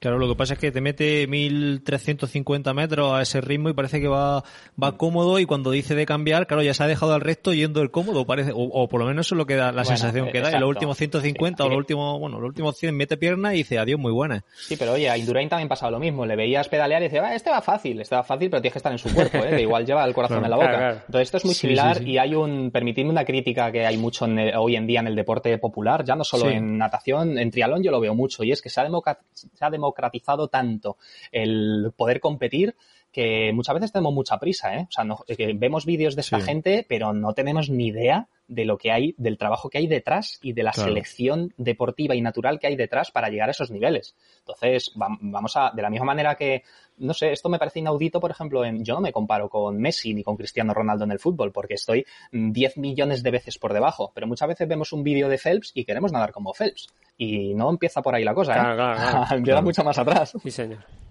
Los deportistas de élite, yo esto lo hablo con muchos, con muchos deportistas y con gente, incluso aquí en el podcast, no sé si lo habremos hablado en alguna ocasión, pero es que cuando hay un deportista de élite, ya sea, bueno, sobre todo un nadador, un nadador que va nadando en un 1500 a, a menos de un minuto el 100, eso, eso, es, eso es, imposible de conseguir por algunas personas, ni siquiera sprintando 15 metros. Entonces, que son personas que están en otro, en otra esfera, pero tanto un nadador como un ciclista, como, como cualquier deportista de, sí, élite. Y, un maratoniano, esta gente que ya está eh, bajando de las dos horas o intentando bajar de las dos horas. Eh, yo no sé cuánto corréis vosotros eh, a ese promedio durante cuánta distancia, yo no mucha, ¿eh? Eh, claro, el, hubo un, un, experimento de con el, el, este, el Breaking Two este de, de Kipchoge que pusieron una cinta de correr a la velocidad que, que iba en el, en el, en el reto y la gente no aguantaba. Bueno, había gente que se subía y no aguantaba ni, ni, ni, cinco zancadas, se quedan de boca. Sí, de hecho, ya, ya solo ponerte a correr a esa velocidad de inicio ya eh, impresiona y es peligroso, de hecho. Sí, sí. Al que, esto es igual. Esto se puede hacer con una con un tanque de estos de agua de contracorriente. Ponte a nadar a esa velocidad. Eh, ya verás qué risa. Te, estampas contra la pared de atrás en un momento. También eso se soluciona también yendo a un club de natación y que los niños te pasen a braza. Y ya está. Entonces ya te das cuenta y dices tú, hostias, que electorado. Dices tú, me pasan a braza. O, a pierna de braza, no puede o con la tabla. O, con, la tabla, haciendo pies nada más. Pa, pa, con la tabla hablando, haciendo pies. Dices tú, ¿cómo va el chico? Y te sientes humillado. Claro, claro, pues eso. Eso se pasa rápido así. Bueno, Seba, te toca preguntita. Bueno, Sí, bueno, eh, para un nadador de la calle, ¿no? Como nosotros, que no tenemos a lo mejor conocimientos para eh, para interpretar esas gráficas eh, y no tenemos ni siquiera las palas. Eh, por ponerte un ejemplo, eh, igual que ha pasado, por ejemplo, que está pasando con, con los encoders, ¿no? Que hmm. eh, pues hay mucha información sobre los encoders, mucha divulgación y tal, pero luego llega la persona al gimnasio. Eh, ¿Cómo puede una persona aplicar esos aprendizajes que obtenemos? Bueno, en este caso del encoder, ¿no? Se sabe que con el carácter del esfuerzo, ¿no? Podemos más o menos, pues, hacer algo parecido a lo que, al trabajo que hacemos con el encoder. En este caso, con las palas, eh, ¿qué consejos podemos darle a la gente para que sin tener las palas, eh, pueda aprovecharse de lo, de lo que se sabe, de, de lo que se ha aprendido, de lo que se está aprendiendo con, con este tipo de material? No sé si me, me mucho la pregunta o si, si, sabes por dónde voy. Creo que te sigo. Eh, te refieres sobre todo a, entrenamiento en la piscina, ¿verdad? O sea, ¿qué puedo hacer yo en el agua aprovechando lo que, lo que se sabe a nivel biomecánico y lo que me está aportando eh, dispositivos como este? Yo, yo te remitiría a, un poco la respuesta anterior, no sé si ha sido de la pregunta anterior hace dos, que era eh, cuáles son los errores mm, comunes más mm, que más se ven. Y por un lado, sabemos que se hace casi siempre excesiva fuerza al inicio. Yo aquí hablaría de, brazos protagonistas. Entonces, yo cuando estoy nadando, siempre va a coincidir los dos brazos dentro del agua en, mucha parte de la brazada, en algún momento de la brazada. Salvo que vaya muy alta velocidad y frecuencia, que voy a ir más, eh, permitidme llamarle molinillo, salvo que vaya con un régimen de ese tipo, en natación de larga distancia, media distancia y en triatlón, en prácticamente cualquier prueba, se suele llevar una coordinación de brazos en las que cuando uno está traccionando, el otro está deslizando, en más o menos, como se le llama, cuadrante, le llaman cuadrante frontal en algunos casos, más o menos, bueno, una coordinación de brazo de este tipo, ¿no? O con un brazo ya, cuando entra un brazo, el otro en ángulo recto. Entonces, vamos a hablar de brazos protagonistas. ¿Qué recomendaría? Que siempre pensemos en el brazo que propulsa. Es decir, el brazo que propulsa tiene que tener continuidad y tiene que tener unos niveles de fuerza más altos en la segunda parte de la brazada. A la vez, va a coincidir que el brazo no protagonista tiene que deslizar. Y deslizar significa reducir fuerzas verticales al inicio. en cuanto a las curvas que, os aportaré y que pondremos en el eh, de los estudios que hemos ido haciendo y que veréis en la página web, tenemos que intentar aumentar la, contribución de la fuerza horizontal, la verde, y disminuir la contribución de la fuerza vertical al principio de la roja. Aunque siempre habrá algo, porque el brazo tiene que entrar de alguna manera y tiene que hacer presión contra el agua y tiene que ayudarme a flotar. Entonces, un truquillo que suelo decirle a los nadadores que entreno es que mientras desliza, el brazo que está delante, tienes que notar que el agua te pasa por el dorso de la mano. ¿Vale? Que cuando, mientras el brazo está sin moverse, el agua la tienes que notar como si te masajeara, como si notaras el aire, que en este caso el agua, por los pelitos del brazo, por encima, por el dorso de la mano. Si lo estás notando en la ah. palma de la mano ni en el antebrazo, mal negocio. ¿Vale? Porque si estás sin moverte y ya estás notando eso en la palma de la mano porque la levantes la mano o en el antebrazo porque se te caiga el codo, es que seguro, seguro, seguro estás haciendo fuerza excesivamente vertical y luego ya me contarás cómo vas a colocar el codo alto, si ya está abajo de, inicio. Sí, sí. ¿Vale? Claro, claro, claro. Sí. claro, claro iría un poco por ahí. Supongo que sería el resumen de cómo, de cómo aplicar esto sin necesidad de tener. Pero esto se puede ver fácilmente solo con una foto subacuática o con una toma subacuática. Desde fuera del agua es un poquito más difícil por el efecto de la refracción. Eh, del agua, eh, por efecto de, de, si salpica o no en la entrada, etcétera, etcétera. ¿Vale? Pero eso debajo del agua se ve muy fácilmente, sobre todo en vista lateral. Muy bien, muy bien. Genial, muy bien, pues ahí quedan esos consejillos. Bueno, eh, háblanos de más información que nos pueden dar las Smart Paddles con respecto a los análisis tradicionales, como los videoanálisis cualitativos. Vale, eh, mira, por un lado os comentaba antes que, sí, evidentemente yo puedo superponer tanto el vídeo como el análisis y entonces estar viendo, pues de la misma manera que, que hemos, voy a contar un, eh, un entresijo de esta entrevista. Me habéis pedido que, entrara en una aplicación que te sincroniza y te capta el audio, luego hay que sí, de la claqueta y tal, pues esto es lo mismo. Al final tú puedes coger el vídeo por un lado y el registro de fuerzas por otro, superponerlo y ver en cada momento del nado, en cada fotograma, qué está haciendo el brazo, tanto a nivel de fuerza como, ojo, no lo descuidemos, a nivel de trayectorias, que esto es una de las cosas que nos aporta. Si la mano durante su movimiento se separa excesivamente del cuerpo, ya te adelanto que en aguas abiertas vas a estar haciendo eses seguro, porque desaparecen las referencias visuales del fondo y desaparecen las referencias visuales del entorno porque no lo vas a poder ver, no, no sabes por dónde estás nadando. Entonces, si haces demasiada fuerza lateral para tu hombro es comprometido, pero para tu trayectoria ni te cuento. Y más aún si lo haces de manera asimétrica, si encima respiras casi siempre por el mismo lado, si siempre un brazo hace una trayectoria lateral y el otro compensa hacia atrás dentro de la piscina no nos damos cuenta, pero estamos compensando un montón para no irnos de lado. Y aún así siempre tenemos el típico compañero de calle que va por el medio o que te pega el porrazo por fuera del agua de una calle a la otra o cosas de esas. Entonces, ya tengo, a nivel de trayectorias es muy interesante dónde está empezando la brazada y dónde está acabando, si es a la altura de cadera o es más atrás. Y luego, sobre todo, la parte de, exportación de datos que te da. Tú puedes ver luego el impulso propulsivo y total, es decir, eh, cuántos newtons por segundo hago, en cualquier dirección.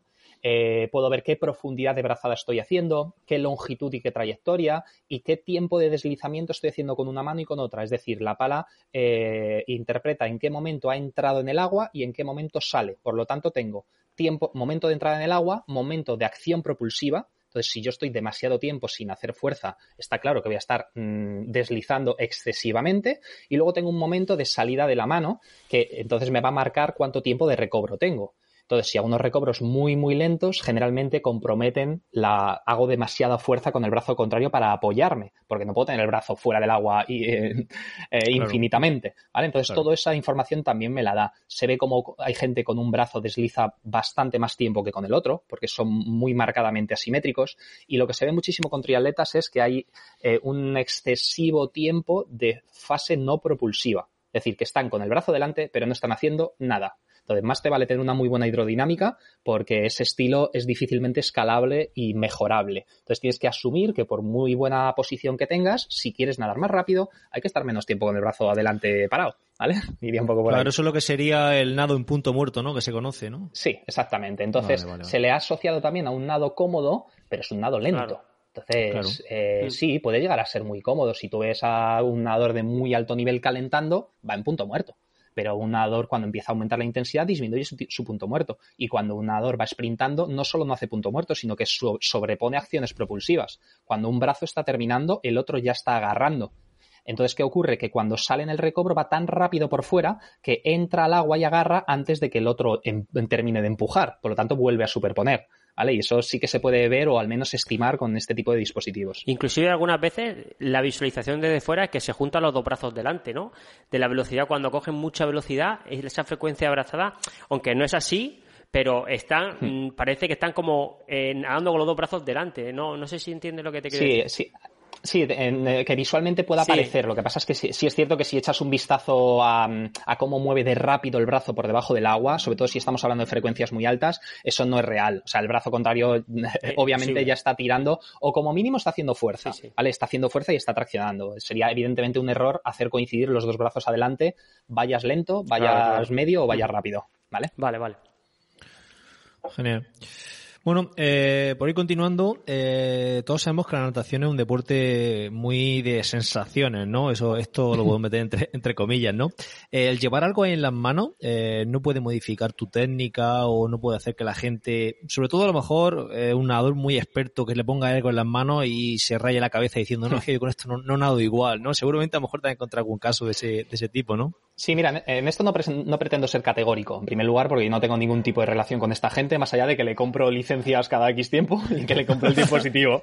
Ah, por cierto, tengo que decir que la verdad es que eh, en este aspecto eh, yo iba súper perdido al principio y sin posibilidad de hacer pruebas, porque estábamos encerrados y me iban escribiendo y, oye, mira, hemos visto que tienes tantos archivos y que aquí te sale este valor. Esto es porque seguramente no estás haciendo el volteo mm, con voltereta, el volteo completo, tal. Intenta hacer esto, o sea, que me han dado un montón de ideas que de manera ¿Ah, altruista que me han ayudado muchísimo a comprender mucho más esto, porque, jolín, eh, eh, yo me he metido en, el uso de este dispositivo sin haber visto absolutamente nada de información, apenas nada en inglés y absolutamente nada en español. Hay muy poquita gente que las tenga y que las esté usando y que esté divulgando de ello, ¿no? Entonces, bueno, Em, eh, ya entrando en detalle a la pregunta que me has hecho en cuanto a si es incómodo o no es incómodo, si el tema de las sensaciones, primero puntualizar que es un dispositivo muy pequeño. Eh, la pala em, es menos, o sea, la parte más ancha de la pala no sobrepasa tus cuatro dedos. Por lo tanto, va contenido dentro de la palma de la mano. Luego, por otro lado, tú puedes elegir si coges un dedo o dos con las gomas y, y, eso lo tienes que poner en el dispositivo para que el tipo de, cálculo que te haga el algoritmo sea más o menos preciso. Tú tienes que decidir cómo lo pones. Yo siempre lo pongo con dos dedos. Me parece muchísimo más cómodo que coger solo uno para que, mm, sobre todo para evitar movimientos laterales innecesarios por no estar bien ajustada. Entonces ajustas bien con dos dedos y con los dos de en medio de estos cuatro y empiezas a nadar. A todo el mundo le pregunto, ¿cómo te sientes? Ah, no, me siento bien. ¿Notas que lo llevas? Y dice, hombre, noto que lo llevo, pero no me está, no me está modificando, no me está importando. Por ahora, esto es lo que me han comentado.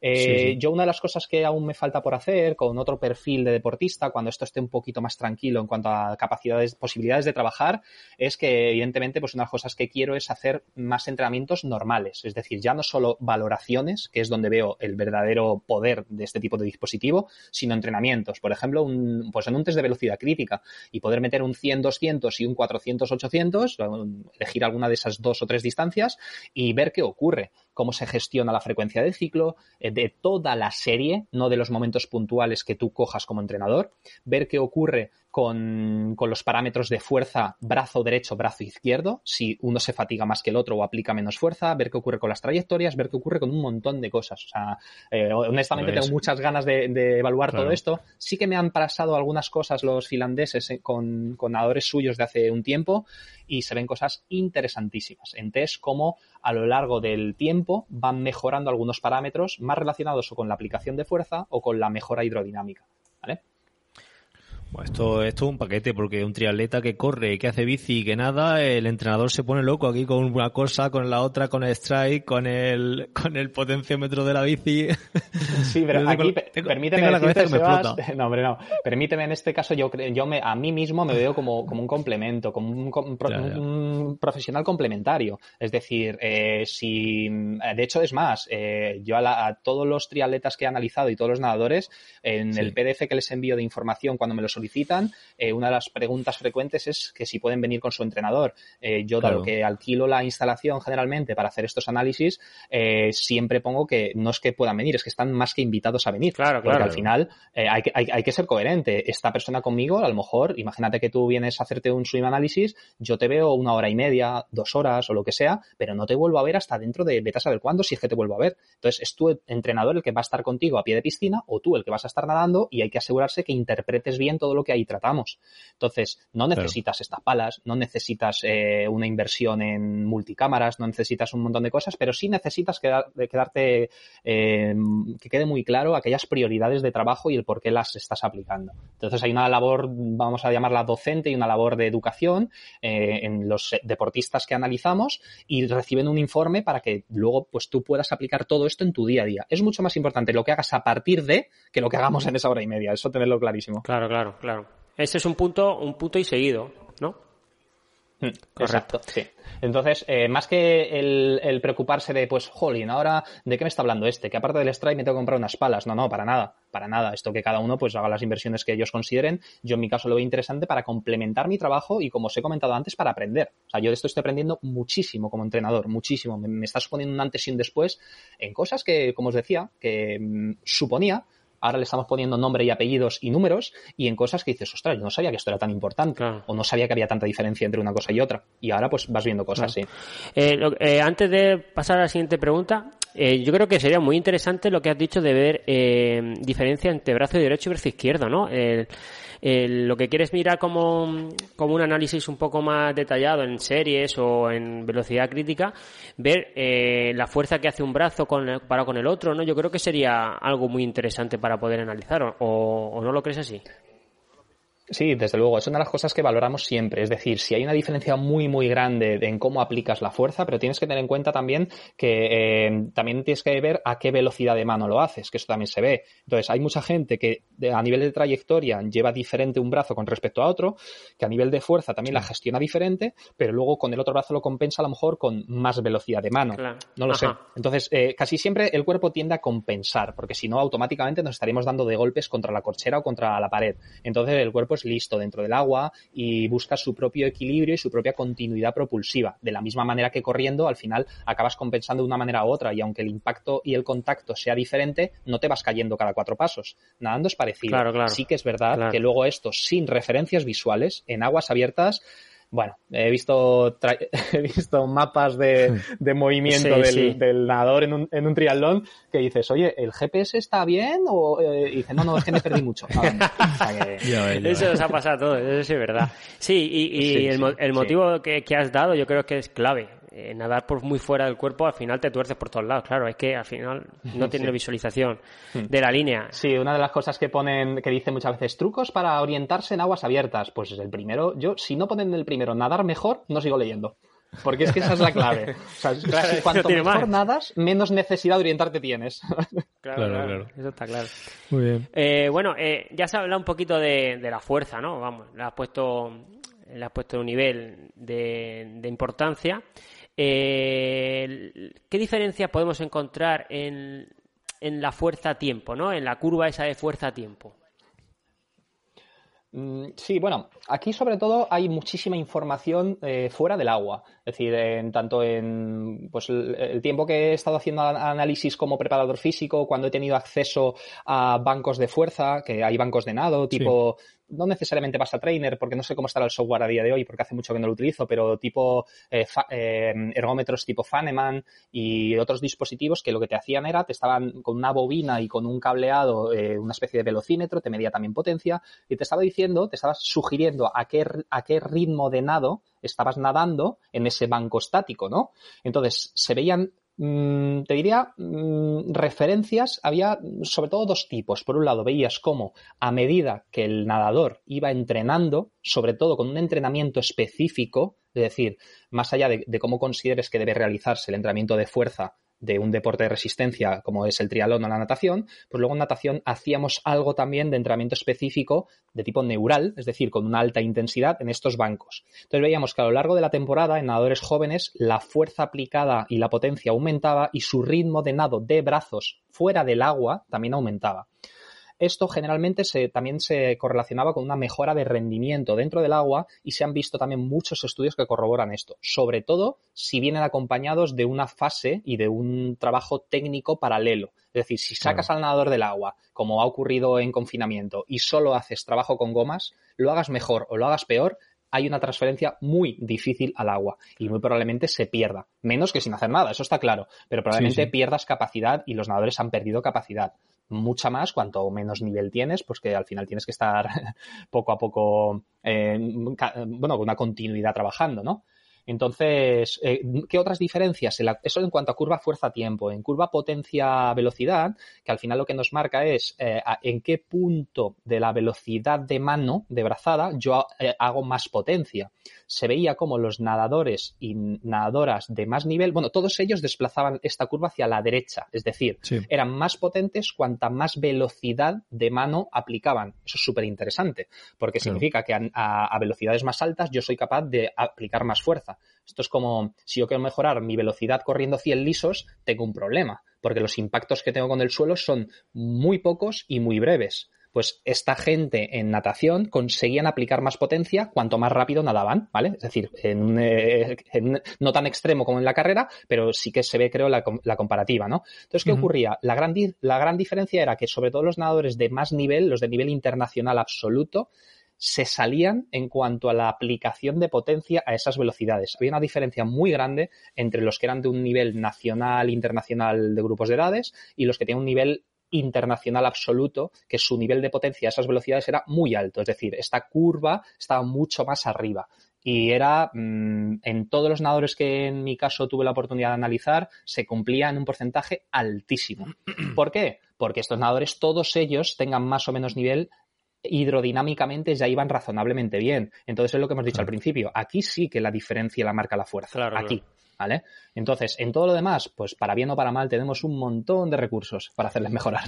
Claro que la gente de menor nivel podría llevar eh, más velocidad de la mano, pero eso no implica que tenga que genere más potencia. Exactamente, eso es. Entonces, de hecho, una de las cosas que me, he dejado por decir y que yo analizo es ver qué ocurre cuando yo te propongo que hagas más fuerza. Es decir, ¿estás mejorando tu ritmo de nado o estás aumentando el error que provoca esa fuerza? Por ejemplo, la gente que hace mucha fuerza al principio a nivel vertical suele hacer una patada muy abierta para compensar esa, ah, esa fuerza que ha generado. Entonces, si yo te digo que hagas más fuerza, pero la haces en un momento equivocado, lo que vas a hacer es una patada más grande, eso te lo claro. Entonces, no, no, merece la pena por ningún lado. ¿Ok? Muy bien.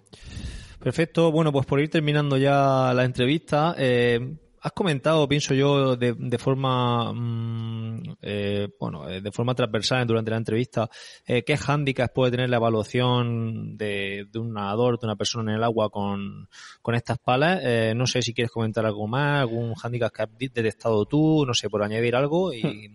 Sí, bueno, a ver, yo sí que creo, hemos comentado que evidentemente estamos teniendo una información no completa. Es decir, aquí tenemos simplemente cuánta fuerza estás haciendo, cuánta velocidad de mano estás haciendo y en qué trayectoria la estás aplicando.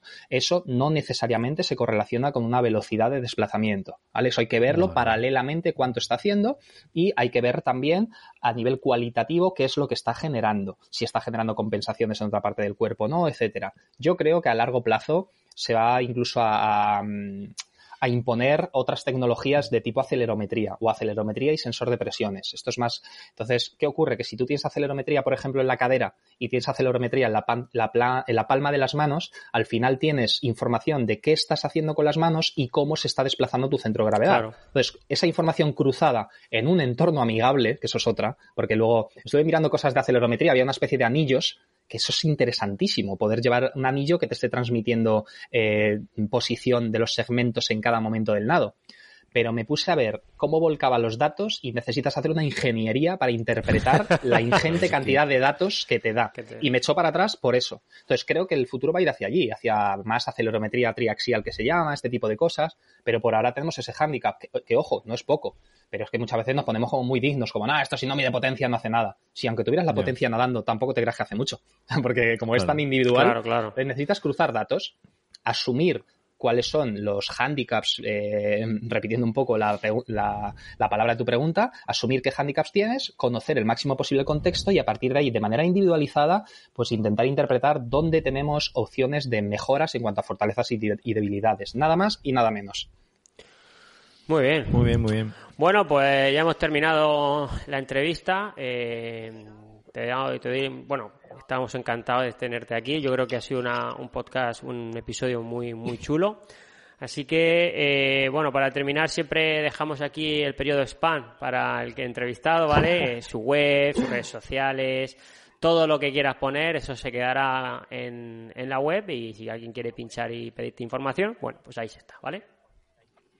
Muy bien. Bueno, pues eh, yo junto con mi, mi, socio Juan Ribot y yo tenemos una página web que se llama elite-nextlevel.com, elite-nextlevel.com. Allí, bueno, pues cada vez que podemos eh, ponemos alguna cosilla relacionada con el mundillo del entrenamiento. Él está más, más especializado en redactación de lesiones, en entrenamiento de deportes de equipo. Yo quizás más en entrenamiento de resistencia y en y en biomecánica. Y luego mis redes sociales, pues a través de mi nombre, Mario Cañizares, Facebook, Instagram y en también la de Élite también tenéis cositas. Eh, sobre todo a lo que tanto entrenamiento de deportistas de resistencia es la parte que desarrollo profesionalmente y mm, esperemos que se, vuelva, se normalice dentro de no demasiado el poder volver a viajar por diferentes puntos. Hasta ahora estaba en diferentes ciudades cada X tiempo, una o dos veces al mes, pues Madrid, Barcelona, Valencia, el País Vasco estábamos ahora cerrando un convenio súper interesante con unos chicos que dentro de poco esperemos volver a lanzarlo, Asturias. Eh, yo vivo actualmente en Málaga y aquí en Málaga, bueno, pues mi base de operaciones la tengo para casi casi cada día que, que alguien precisa de algún análisis o de alguna sesión de técnica. Para el resto, bueno, pues es ir agrupando a la gente y si puedo viajar yo o podemos viajar más personas, indiferentemente si es por, por trabajo, eh, lo cierto es que será una muy buena noticia. Pues sí, la verdad que sí.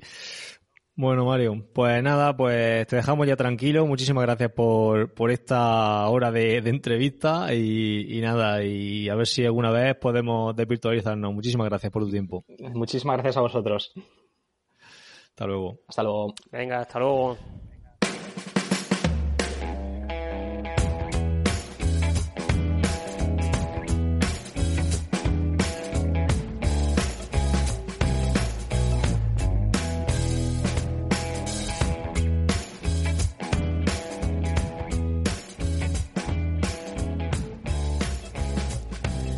Bueno, Sebas, eh, como hemos dicho antes de dejar eh, la entrevista, eh, a mí me ha gustado mucho y la verdad es que es un chico que es súper implicado. Desde el primer momento, yo cuando me puse en contacto con él, ¡buah! estaba súper contento con, con, salir aquí en el podcast, que nos conocía, etcétera. Así que se nota, ¿no? Porque, como siempre te digo, cuando luego te quedas 10, 5, 8 minutos hablando del tema otra vez, es porque el entrevistado está pero vamos, sí, sí, sí, cayendo en la baba de lo que está hablando, le está gustando la entrevista con nosotros, ¿no? Cuando cierra, venga, adiós, pum. Siempre, bueno, a lo mejor tiene prisa y tal, pero si, si se queda, a mí eso me da decir, bueno, este tío le ha encantado y este puede venir otra vez. Y luego, se nota que, que, sudaba natación por los poros, Mario, la verdad. Se nota que sudaba natación, que, que, le gustaba, que le gustaba el tema. Muchísimo. Muy bien, bueno. Muy bien, tío. Pues, bueno, pues meta, tío. Vamos a hablar, vamos a hablar de nuestro club, club de triatlón y otras drogas en Strava, ¿no? Que, que lo pusimos en funcionamiento la semana pasada. Eh, y bueno, pues tenemos aquí 18 triatletas, contando con Sebas y conmigo, entonces somos 16, 16 triatletas que, que han entrado. Y tenemos ahí, tenemos, mira, un tal, tal Enrique, Enrique García, que se ha metido solo 15 horas 27 es el que mejor, el que más tiempo ha hecho eh, en un entrenamiento de una semana, ¿vale? Yo, bueno, he visto aquí su foto, yo creo que hace media distancia, de su cabra y tal. Pero, escúchame, eh, yo estoy viendo el grupo de Strava. Dime. Ah, vale, tiempo total, vale, pero esto es durante todo el año, ¿no? ¿O qué? ¿Esto cómo va? Esto es el, vamos a ver, durante todo el año, o durante todo el año, durante todo el año que, que del 2021. Entonces Enrique García es el que más horas ha entrenado en el grupo este, ¿vale? Luego habrá otro grupo, está Javier Alonso y luego estoy yo eh, como tercero. Y luego, eh, desde que se creó el grupo, ¿eh? Desde que se creó el grupo. Luego tenemos ah, el que más distancia ha hecho en bici. ¿Sabes? Creo que estás confundido. Pone, em, eh, indica, eh, bueno, yo, estamos los dos viendo la pantalla de Strava, y te indica eh, que es líder de la última semana, es decir, la, semana anterior, eh, por ejemplo, tú hiciste 13 ah, horas de entrenamiento. Claro, claro. Y ahora, y luego abajo hay una clasificación que es tabla de clasificación de esta semana, que yo voy el 11, con 3 horas 10, la, la escalofriante cifra de 3 horas 10 esta semana. eres, eres un paquete de esos niveles máximos. No pasa nada, ¿eh? Te perdonamos. Yo voy a la tercera ahí, ahora tengo que subir la, fuerza, así que subiré unos cuantos puestos, ¿eh? eh la fuerza y, tú subes, cuando estás subiendo por las escaleras lo metes también para acumular volumen, que la gente lo sepa. Todo, todo, todo, suma. No sabes tú que no, yo subo todo lo que entreno, por eso tengo ocho actividades, porque la fuerza para mí es un entrenamiento, o para mí no, es un entrenamiento. Luego tenemos a pues Javier Alonso, que la semana pasada casi se clavó 400 kilómetros de bici, o sea, bastante bien, ¿eh? Sí, sí, no, 400 de bici ya lo quisiera para mí toda la semana del año. Vale, pues ya ves. Y, yo, que no llego a 200 y poco. Bueno, pues eso estamos. Eh, aquí tenemos a Tony Ratón, que creo que es Tony Ratón, porque lo tengo por ahí por algún... Eh, no sé si en, qué, dónde lo tengo, que es Tony R, que creo que es Ratón. Eh, va primero esta semana, luego está Jorge Garrote, que va segundo, y luego estoy yo otra vez ahí luchando por, por el podio otra vez. Nada, yo, eh, yo soy el podium de la constancia. No ando una mierda, pero constancia es lo que quieras. El problema de esto es que habría que hacerlo esto el lunes para verlo de la semana anterior, porque si no, esto no, esto queda el fin de semana ahora, que es cuando yo dedico horas y entonces, claro, pues estoy en desventaja. Pues entonces saldrás aquí la última semana, dedicas horas. Si no sabes en los tres primeros se va, no me comas historias, no, no, me cuentes eh, historias. Sigue eh, pues tengo que decirte que tengo que decirte que el lunes subí mi entrenamiento de fuerza, que no lo había subido hasta desde hace un montón de tiempo. Y ahora le voy poniendo el titulito a los entrenamientos de lo que voy metiendo en cada entreno, ¿vale? Hoy, por ejemplo, he, hecho unas cuestas. y lo he puesto aquí, lo, he puesto, ¿vale? Lo he puesto las cuestas, lo que he hecho y, y también el entrenamiento que hice en bici otro día con algo de serie y tal. Y bueno, y ahora iré poniendo cosillas porque la gente de enviar lo que, lo que vamos haciendo y si alguien tiene alguna duda o por qué se hacen las cosas, pues que lo vaya, lo vaya diciendo y, y lo podemos Claro, claro. Yo, por ejemplo, he subido la sesión de agua hoy y la he escrito y todo. Que me ha costado, pues claro, una sesión de agua, imagínate, para escribirla. Digo, venga, voy a escribirla, que ha sido pocos metros y tal, y, la he escrito. Muy bien. Ah, bueno, pues aquí la tenemos y seguiremos dando, dando noticias sobre Strava. Claro, pero tú la descripción de la natación lo has metido en el título, meter en la descripción, meter el título natación. Y luego, pero eh, era un semáforo, Sebas, era un semáforo, eh, había que describir ahí rápido, un semáforo muy largo de estos que, va, que todavía no llegas al principio, y he hecho aquí y empieza a escribir ahí, y ya está. no me pidas descripciones, no me pidas descripciones. Poco muy bien, muy bien, muy bien. Perfecto. Bueno, tío, pues si te parece, mm, eh, no sé, si quieres cortamos y porque llevamos hoy bastante mm, bastante contenido en el, podcast de hoy. Tampoco es plan de alargar esto durante más tiempo, ¿no crees? Claro, claro. Venga, despido y hasta la semana que viene. Venga. Bueno, sin nada más vueltas, nos despedimos. Eh, recordad que podéis pasar por la web de Sebas, que es hilandofino.net, donde podéis ver sus cursos y su forma de trabajar como entrenador, o por la mía, que es motivacional.es, donde podéis ver los precios y mi forma de ver el deporte. Así que, nada, nos escuchamos la semana que viene. Un abrazo y hasta entonces. Venga, hasta la semana que viene. Thank you.